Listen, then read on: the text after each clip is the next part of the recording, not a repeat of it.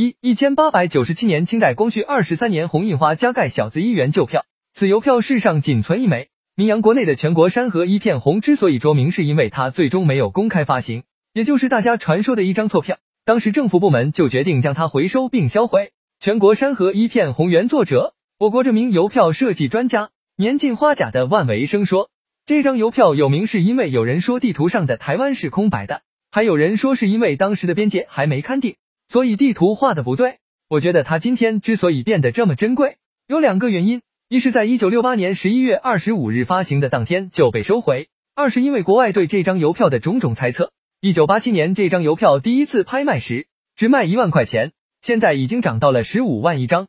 到今天我见过的最多的一次拍卖是一九九七年在上海一幅四方联，当时卖到了六十八万元的高价。这张文革期间的真邮数联一片红被一位三十岁上下。有东北口音的先生买走，他没有否认对全国山河一片红情有独钟，还透露出自己是受人委托而来。二汉白玉大鱼缸，一对直径达八十九厘米、高六十六厘米的千年寿汉白玉鱼缸，吸引不少收藏爱好者和市民前去观赏。据专家认为，这样整块汉白玉雕刻的鱼缸目前在国内极其罕见。慕名前去，见一缸置于客厅，一缸置于桌上，缸内几条金鱼在水草间游动，缸身雕了四只蝙蝠。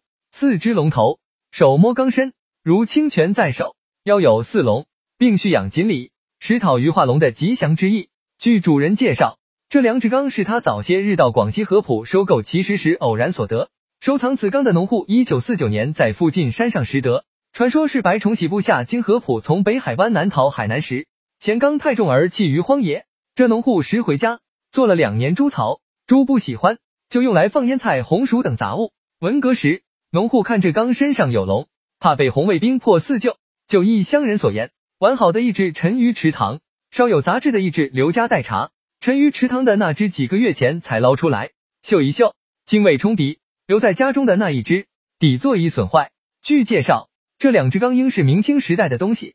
从雕琢工艺看，四幅是明代的风气，清代一般是三幅、五幅、九幅。龙头的工艺重造型而不重细部雕琢，也是明代的风格。但纹饰密又带有清乾隆年间的特色，这样年代久远，这样大气又成对的汉白玉鱼缸，有很高的历史文化价值，一定是大的官宦富商家庭所有。三，世界最大的夜明珠，世界最大一颗夜明珠从山东远道运来，悄然现身广州，这件稀世珍宝，它呈墨绿色，半透明。根据北京中保协宝玉石检测中心的鉴定结果，这颗夜明珠直径八十三厘米，重达一点一吨。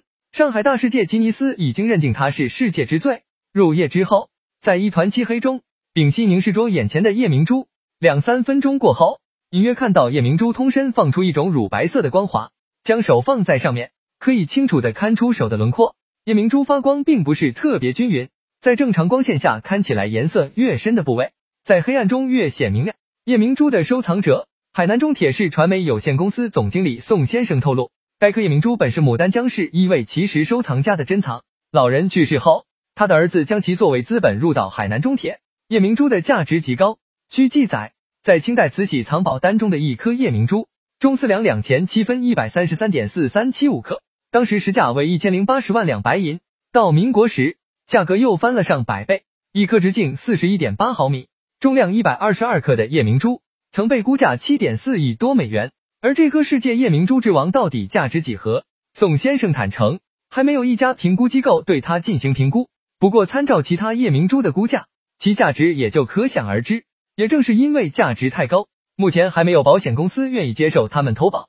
四，我国发现的最大钻石。我国现存发现的最大钻石位于一九三七年在山东省临沂市郯城县李庄乡发现，后被日本驻临沂县的顾问掠去，至今下落不明。金鸡钻石金鸡岭。盛产钻石。一九三七年秋，当地贫农罗店帮在菜园翻地时，捡到一颗钻石，重达标两次钱和两百八十一点二五克拉。该钻石大如核桃，黄色透明，耀眼夺目，像一只刚出壳的小鸡。又出产在金鸡岭上，故名金鸡钻石。罗店帮得到这颗钻石后，以为发横财，结果消息传到乡长朱锡品那儿，朱经过威逼利诱，把钻石骗到手里。不久。事情被本地张姓警察局长知道，张经过恐吓，把钻石抢走。事后，张通知罗店帮到警察局拉八百斤小麦了事，罗找张说理未果，反被打出门外。回家后，罗悲愤而死。一九三八年春，林、谭等地被日寇侵占，这颗钻石又被林以伪道一公署顾问川本定雄从张三手中抢去。据传，川本定雄得到钻石后，在日寇侵华上层头目中引起了一场争夺金鸡钻石的事件，明争暗斗，互相残杀，死了很多人。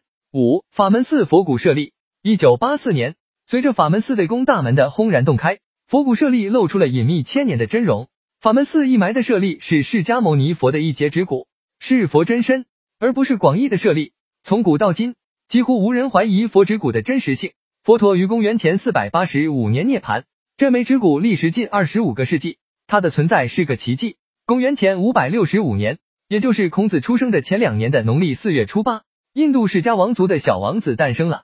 也就是后来三十五岁成佛的佛教创始人释迦牟尼。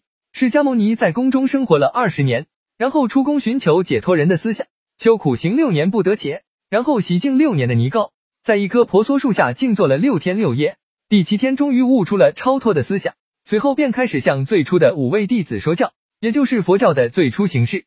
释迦牟尼八十岁圆寂，他的弟子在火化他的尸体时，意外发现了他的未烧毁的头发、四颗牙齿。头盖骨和一些小晶体舍利一开始安放于印度的八个国家供奉。他去世后的几十年内，弟子僧众增多，人们逐渐建立了宣传他的功绩的阿育王柱。随后，弟子们一致又将分在其他七处的佛骨舍利汇集起来，分派了上万份，由僧众持拿派往各国去传教。西汉时期传入中国，这时是公元前两年。最后为何在现身法门寺的宫？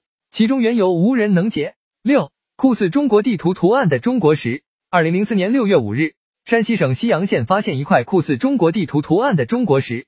这块奇石大约长十五厘米，高十八厘米，呈四方形，石头中央的白色部分呈中国地图状，其中台湾、海南岛等都依稀可见。七青玉丹台春晓，青玉丹台春晓，俗称寿山，原玉料重三千斤，来自新疆和田。玉山宽一百五十厘米，高一百零五厘米，由清代宫廷画家方从设计画样。扬州王宫历经四年时间精心雕琢，于乾隆四十五年（一千七百八十年）十月完成。下有流云同作，玉山富有诗情画意和浓厚的生活气息，象征寿比南山不老松。八，价值约一亿的大漠奇石，这块被权威专家估价为九千六百万元的大漠奇石，形成于两亿年前的火山喷发。它高约十三厘米，宽八厘米，厚八厘米，重量在一公斤左右。其主人赵丽云称。这是他于一九九七年冬天在中蒙边界处的苏洪图地区寻到的宝贝。九长字的罗汉鱼，紫红色的鱼身上分布着不规则的墨斑，红色的眼睛，高耸的额头，很像传说中的寿星佬。昨天记者在张先生家看到了一群漂亮的花罗汉鱼，更让人惊奇的是，其中有一条鱼身上的墨斑竟呈现出汉字。在张先生家里看到，高两米多的水族箱里还有十条花罗汉鱼，每一条鱼身两侧都有不规则的墨斑。但张先生只给记者看的这条鱼身上的墨斑很是特别，几乎每一个墨斑都像一个汉字，其中有几个墨斑特别像汉字中的磊、腾、房。对此，北京市水产技术推广站的曾先生说，花罗汉是观赏鱼里面比较贵的一种，因身上有很鲜艳的颜色而受到大家的喜爱。但身上常出汉字则完全是一种天然的巧合，鱼鳞身上的颜色正好组成某种汉字，但这种几率很低，只有几万分之一。十。中国发行过的最大面值纸币，此币为民国货币，当时通货膨胀买不到食指机，是目前中国发行过的最大面值纸币。